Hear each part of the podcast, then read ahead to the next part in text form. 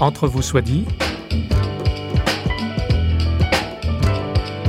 Entre vous soit dit, une émission culturelle au sens large, large d'horizons nouveaux.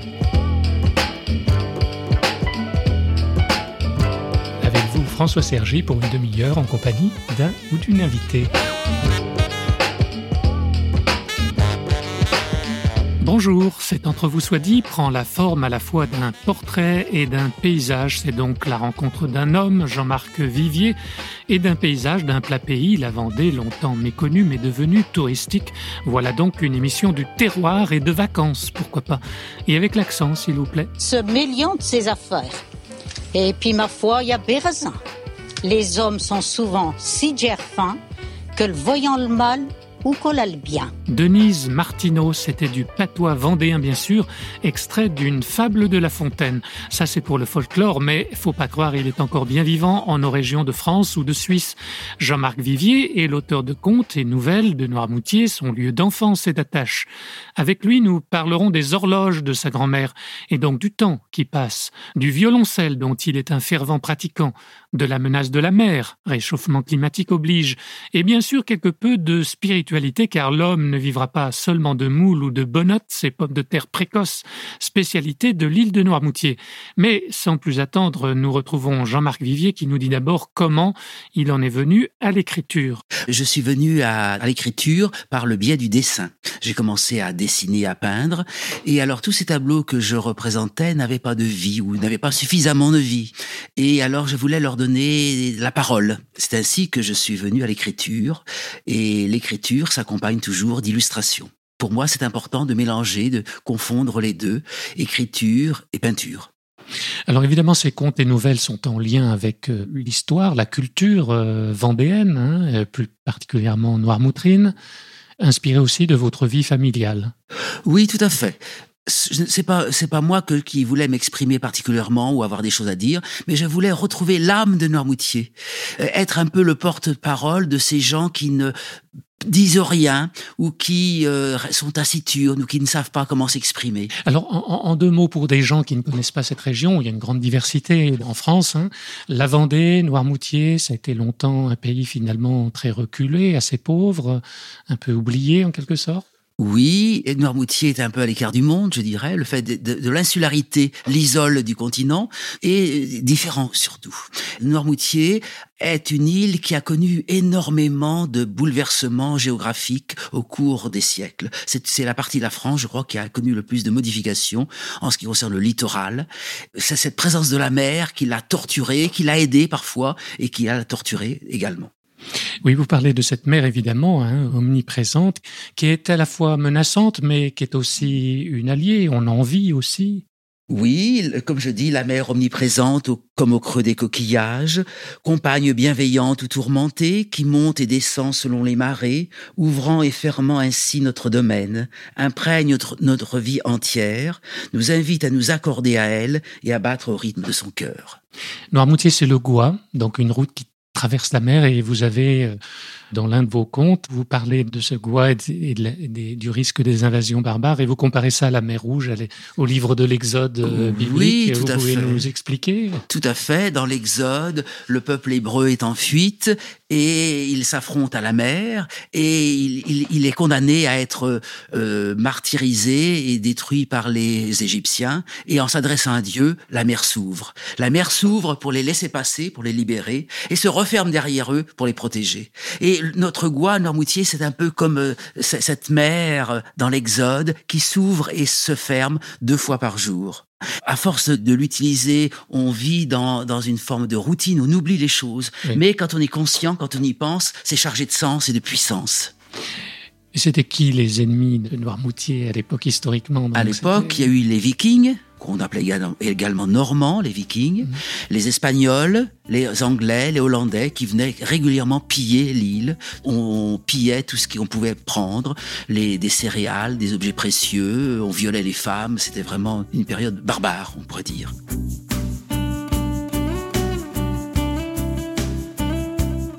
L'île de Noirmoutier a dû se défendre contre les assauts des guerriers, des envahisseurs, et contre les, attaques de la mer, effectivement.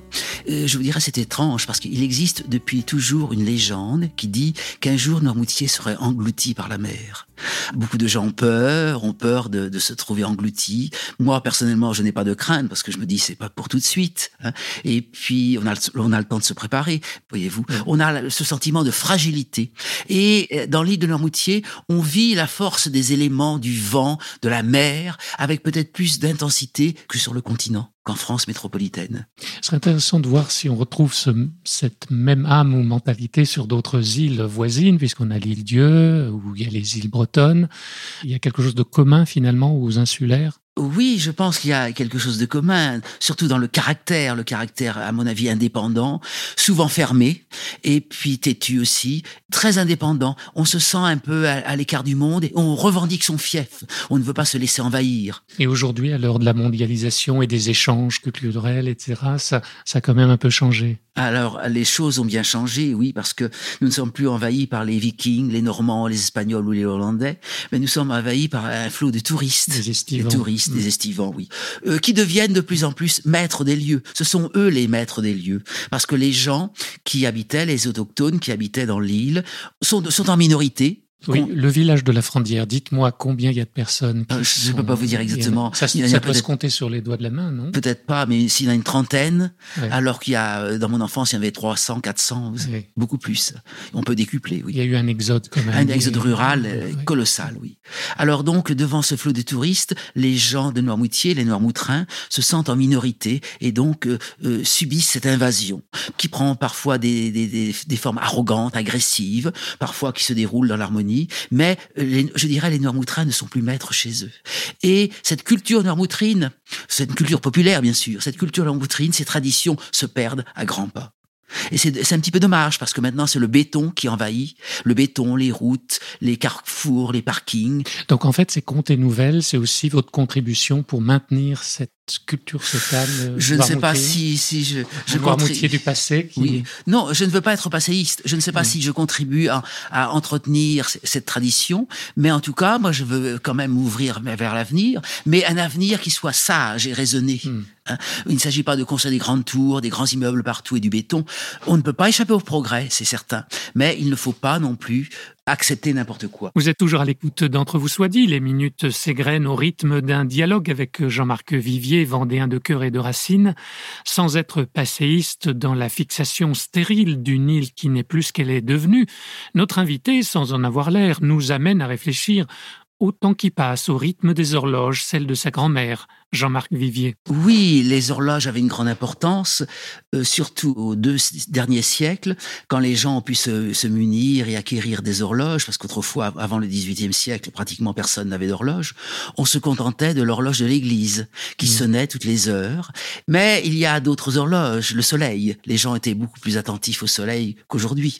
On savait définir l'heure d'après la position du soleil. Et, et en plus, l'heure des marées. Les gens, en contemplant la mer, pouvaient voir si la mer était haute, si elle était basse, si elle montait, si elle descendait, et approximativement pouvait définir l'heure. Oui, on n'avait pas encore les calendriers qui donnent des heures précises de haute mer et de basse mer. Non, non, pas du tout, pas du tout. Dans votre famille, vous parlez des horloges de votre grand-mère. Donc il y en avait deux? Oui, parce que ma grand-mère... C'était un, luxe, oui. Ma grand-mère avait deux horloges parce qu'elle avait hérité une horloge de ses parents et l'autre horloge avait été héritée de sa belle famille. Donc elle avait deux horloges qui se côtoyaient et qui m'impressionnaient beaucoup à l'époque. Dans ma chambre, quand j'étais enfant, à la Frondière, j'avais une horloge, mais euh, celle de ma grand-mère m'impressionnait davantage parce que on les sentait un peu, à la fois parfois en complicité et parfois en conflit. Alors elles étaient assez insondables et elles m'intriguaient beaucoup parce qu'elles avaient des sonneries complètement différentes. L'une avait un son aigu hein, et l'autre avait un son grave au contraire. Quand une horloge s'arrête, danger ah, c'est dangereux ça. Euh, c'est-à-dire, nous sommes superstitieux, je pourrais dire, parce que c'est un signe, c'est un mauvais signe. C'est la mort qui est présente. Une horloge s'arrête, c'est une vie qui s'arrête. Et alors, il y a une sorte de, complicité entre les horloges et les vies humaines. Si une horloge s'arrête, c'est-à-dire qu'une vie va bientôt s'arrêter ou s'est déjà arrêtée. Mon besoin de rêve était déjà immense. Vous avez toujours été comme ça, je dirais, dans votre rapport à la vie Toujours été comme ça. Bon, je, je pense que Grand je suis rêveur. euh, j'ai les pieds sur terre et la tête au ciel, je dirais. Je suis réaliste, mais également rêveur aussi. Je pense que on ne peut pas échapper à la réalité, mais il est important d'avoir une bonne part de rêve pour échapper, disons, à la, à la grisaille des jours et à la noirceur des drames que l'on vit tout- au quotidiennement. Les pieds sur terre et la tête au ciel, Jean-Marc Vivier est chrétien protestant. Or, la Vendée est connue pour avoir été autrefois terre très catholique et royaliste d'ailleurs. Protestant, monsieur Vivier, n'est-ce pas atypique? Oui, mais vous savez qu'en Vendée, il y a eu beaucoup de protestants au moment des, des guerres de religion, à l'époque de la Renaissance. Et puis l'Église euh, romaine est beaucoup intervenue pour lutter contre les protestants et les éliminer. Hein.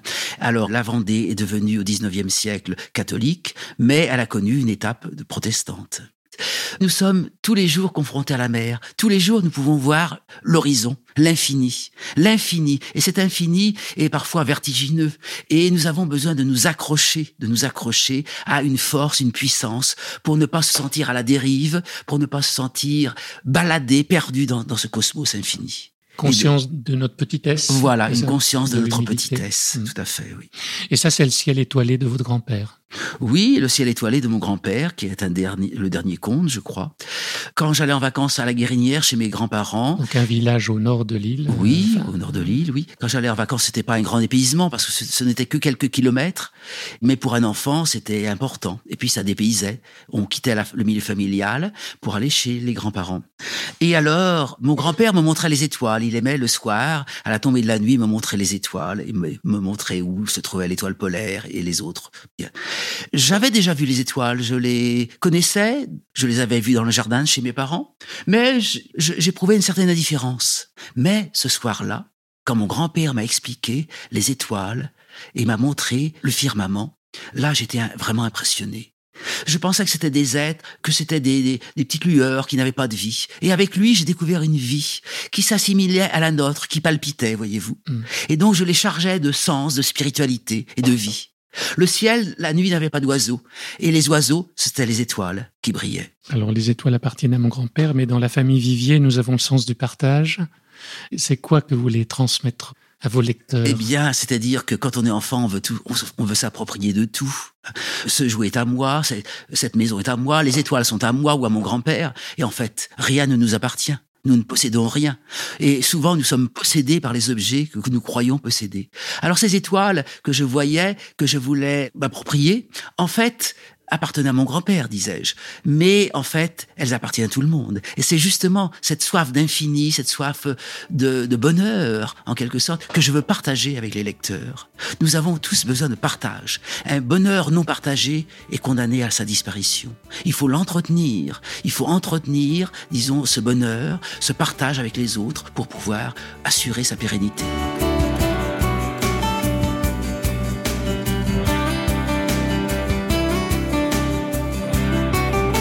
Ce bonheur, il consiste euh, en des joies simples, si je comprends bien, en lien avec la nature. En, Ah en oui, tout à fait. Vous savez, euh, une promenade au bord de la mer, écouter le, le, le bruit des vagues, se laisser emporter par le vent, euh, sentir la résine des pins, voir les papillons. Ce sont des bonheurs simples, mais ce qui me paraît important, c'est de vivre en harmonie avec la nature. La nature est puissante, certes, on peut la dominer parfois, mais la mer, on ne la domine jamais. La mer est très puissante. On peut la, la maîtriser par certains endroits, mais la nature aura toujours le dernier mot. Et Dieu dans tout ça? Dieu, pour un catholique ou un, ou un chrétien, on le voit sur une croix. hein. Mais il, il, est, il, est, il est ailleurs, il est, il est partout. Il est dans, dans tous les objets, sa présence est, est universelle. Et alors finalement, je pense qu'il faut s'ouvrir à l'universalité, pas situer un, un, Dieu dans une église ou dans un temple. Dieu est partout dans la nature ou dans le temple de la nature. Et cette présence perpétuelle que l'on sent devrait nous aider à, à être plus sages et à vivre plus sagement et à partager ce bonheur, comme je le disais, d'être des humains. Mais vous n'êtes pas panthéiste, vous divinisez pas la nature. Ah non, non, non, non je ne suis pas panthéiste, mais la, la présence de Dieu mais est la partout. présence de Dieu est partout. Oui. oui. Moi, dans mon enfance, on me disait Dieu est dans l'église, et dans l'église, et puis dès qu'on sort, c'est fini. Non, non, Dieu est partout. Euh, c'est-à-dire, on ne peut pas enfermer Dieu dans une église. Vous avez souffert de cette éducation euh, Non, pas vraiment. Non. non. non, Mais je dirais que maintenant, je pense que nous sommes appelés à, vivre ensemble mm. de plus en plus. Et ça, c'est important. C'est un apprentissage que nous devons acquérir. Salus extra ecclesiam non est. Hors de l'Église, point de salut, la formule est du père de l'Église Cyprien de Carthage au IIIe siècle. Mal comprise, cette rend l'Église persécutrice, et c'est bien ce qu'elle est devenue sous saint Augustin notamment, quand il n'hésitera pas à se servir du bras séculier pour réprimer les schismatiques d'Afrique du Nord. Dans les évangiles, il est écrit que l'Esprit souffle où il veut, et c'est sans doute à cette fraternité universelle, inspirée par le Dieu fait homme, qu'aspire notre invité.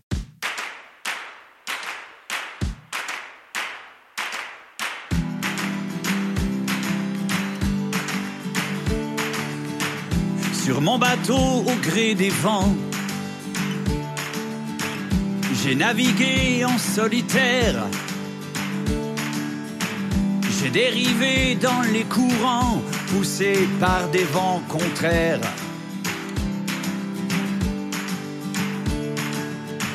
Sur mon bateau, seul maître à bord, je me suis perdu à chercher au prix des peines et des efforts, ce que je n'ai jamais trouvé. Et à préférer être seul que mal accompagné, j'avais fini, fini par oublier qu'on a tous, tous besoin, besoin des autres. On a tous besoin de quelqu'un. Un jour ou l'autre, on est tous pareils malgré nos différences, tu sais, on ne peut pas toujours compter sur la chance. Oh, oh, oh,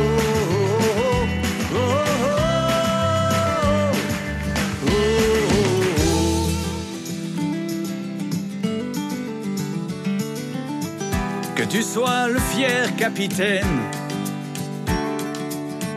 du plus grand, du plus beau bateau Matelot à l'âme en peine sur un vieux radeau qui prend l'eau.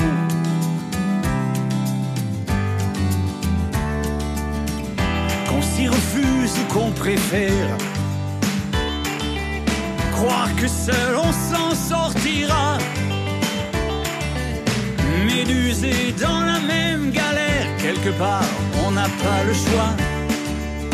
Car on a tous, tous besoin besoin des autres, on a tous besoin de quelqu'un.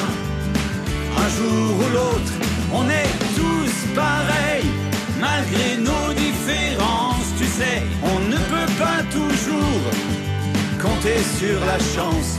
Oh, oh, oh,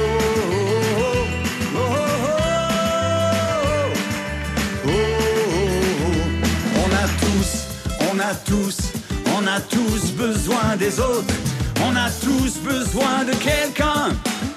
Un jour ou l'autre, car on est tous pareils, malgré nos différences, tu sais, on ne peut pas toujours compter sur la chance. Oh, oh, oh, Moi, j'aime la musique de la mer, le clapotis des vagues, les rafales du vent d'ouest et les cris perçants des goélands. Je veux que mon violoncelle chante les grands espaces, me berce dans les flots et me fasse voyager vers d'autres horizons. Constantin et son violoncelle, c'est un autre euh, conte Oui, c'est un autre conte, oui. Euh.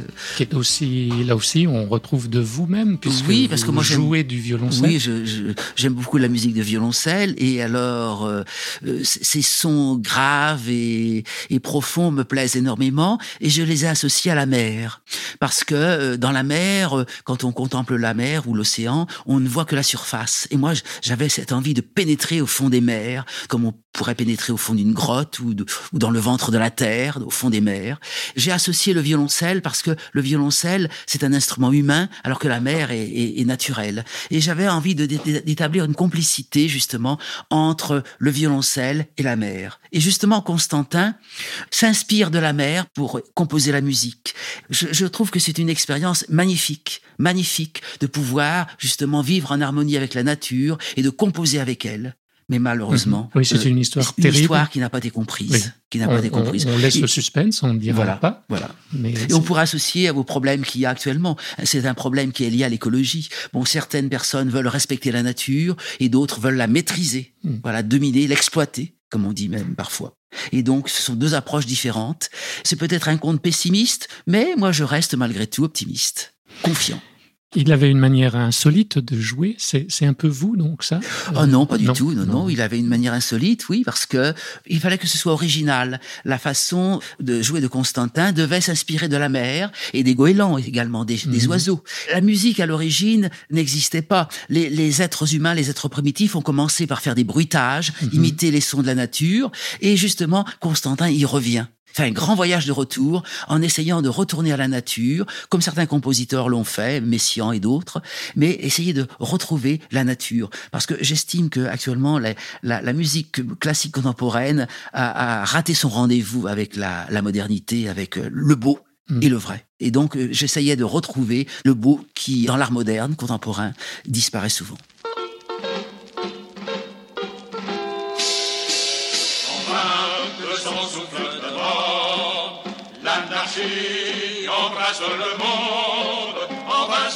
La foudre gronde, un bras fidèle est toujours fort, un bras fidèle est toujours fort. Comme autrefois, Magnani défendu, devant tes fils, le méchant pâlira, pour soutenir ta renommée, nous serons là,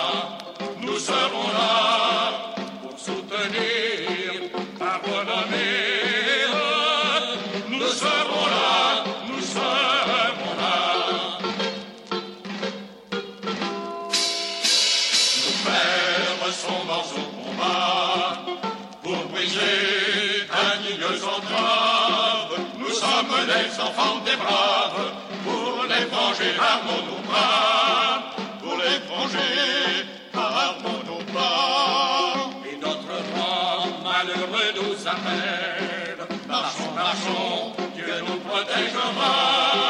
S'il faut périr pour sa querelle, nous serons là, nous serons là.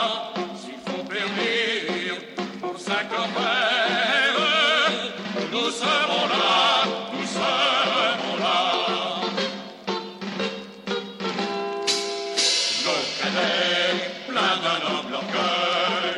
Cette vieille chanson vendéenne est considérée comme un hymne vendéen, elle date des guerres de Vendée, et l'on peut y entendre Marchons, Dieu nous protégera. On pense toujours évidemment que Dieu est de notre côté, mais Dieu n'est le Dieu d'aucune guerre, aussi légitime puisse-t-elle paraître. Pour clore cette émission, notre invité, Jean-Marc Vivier, a choisi pour référence biblique de partager les lamentations de Jérémie. Oui, oui. Il nous dit pourquoi et nous entendrons ensuite un extrait adapté de ces fameuses lamentations de Jérémie et qui n'ont rien de jérémiade. Alors, les lamentations de Jérémie, du prophète Jérémie, ont été mises en musique par de très nombreux compositeurs au 15e, 16e et 17e siècle, même jusqu'au 18e siècle. Il existe un office pendant la semaine sainte, au cours du, duquel un chanteur déclamait les, les lamentations de Jérémie. C'est ce qu'on appelait l'office des Eh bien, les gens se rendaient à ténèbres et allaient écouter les, lamentations du prophète Jérémie. Et moi-même, je suis un, passionné, disons, de ce genre de musique. J'ai écouté énormément de musique, de lamentations de Jérémie, notamment Marc-Antoine Charpentier. Les lamentations de Couperin sont très célèbres également. Et donc, pour moi, c'est très, très parlant, parce que finalement, nul n'échappe à la souffrance. Nul n'échappe à l'invasion. Nous sommes un jour ou l'autre envahis par quelqu'un d'autre. Un jour ou l'autre, nous souffrons. Et alors, il faut dépasser cette souffrance et demander à Dieu de nous aider pour dépasser cette souffrance. Et il ne s'agit pas de lui demander de supprimer la souffrance, mais de nous aider à la supporter et à la vaincre. La vie n'est pas facile. Mais il ne faut pas demander à Dieu une vie facile. Il faut simplement lui demander qu'il nous aide et lui tendre la main. En aidant les autres aussi, on peut s'aider soi-même.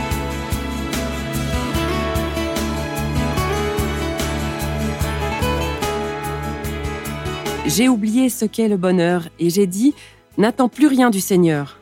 Souviens-toi de mon affliction et de ma vie errante, Seigneur. Je m'en souviens bien, moi, et je suis abattu. Voici à quoi je réfléchis, voici pourquoi j'attends. C'est que la fidélité du Seigneur n'est pas épuisée, sa compassion n'est pas à son terme, elle se renouvelle chaque matin. J'ai dit, le Seigneur est mon héritage, c'est pourquoi je l'attends. Le Seigneur est bon pour qui met en lui son espérance, pour celui qui le cherche.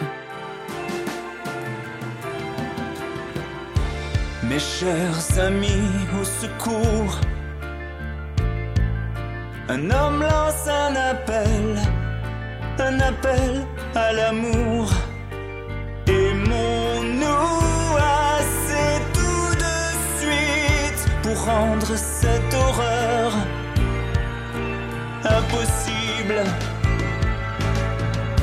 Toi qui souffres, qui que tu sois, ici reprends espoir, ne reste pas dehors, aucun homme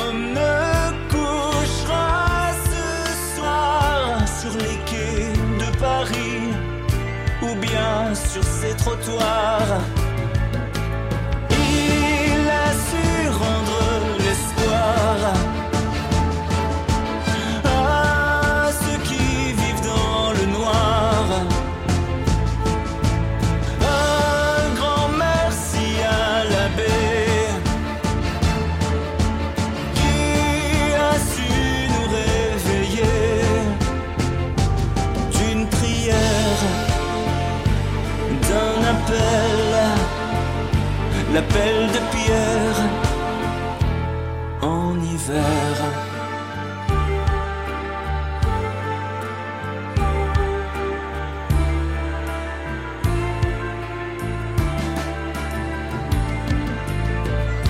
Sans toi, sans pain recroquevillé. Boulevard Sébastopol, une femme est morte gelée.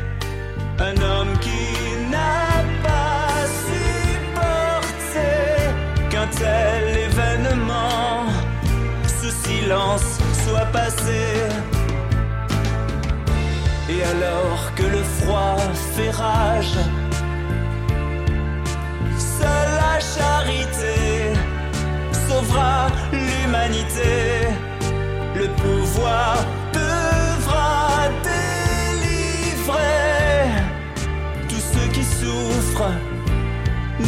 nous enseigna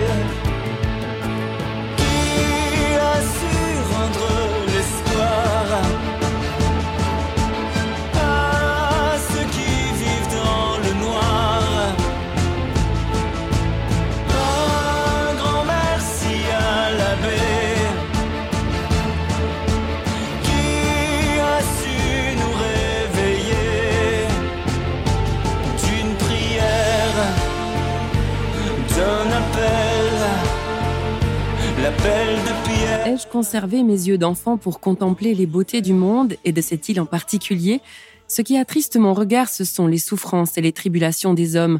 Cependant, avec les jeunes, ne convient-il pas d'être leurs complices, d'oublier un instant les vicissitudes et les tragédies qui nous entourent? Nous sommes conviés chaque jour à une renaissance dans la joie et la plénitude.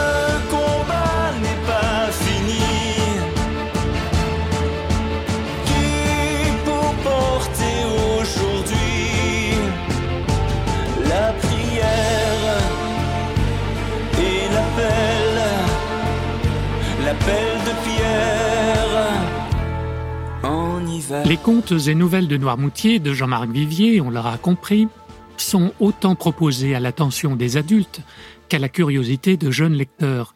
Cet entretien nous aura permis de comprendre, s'il était besoin, que des temps et des lieux de vacances ou de tourisme offrent l'opportunité de découverte ou de redécouverte toute simple, dont certaines ouvrent même à une spiritualité oubliée ou négligée.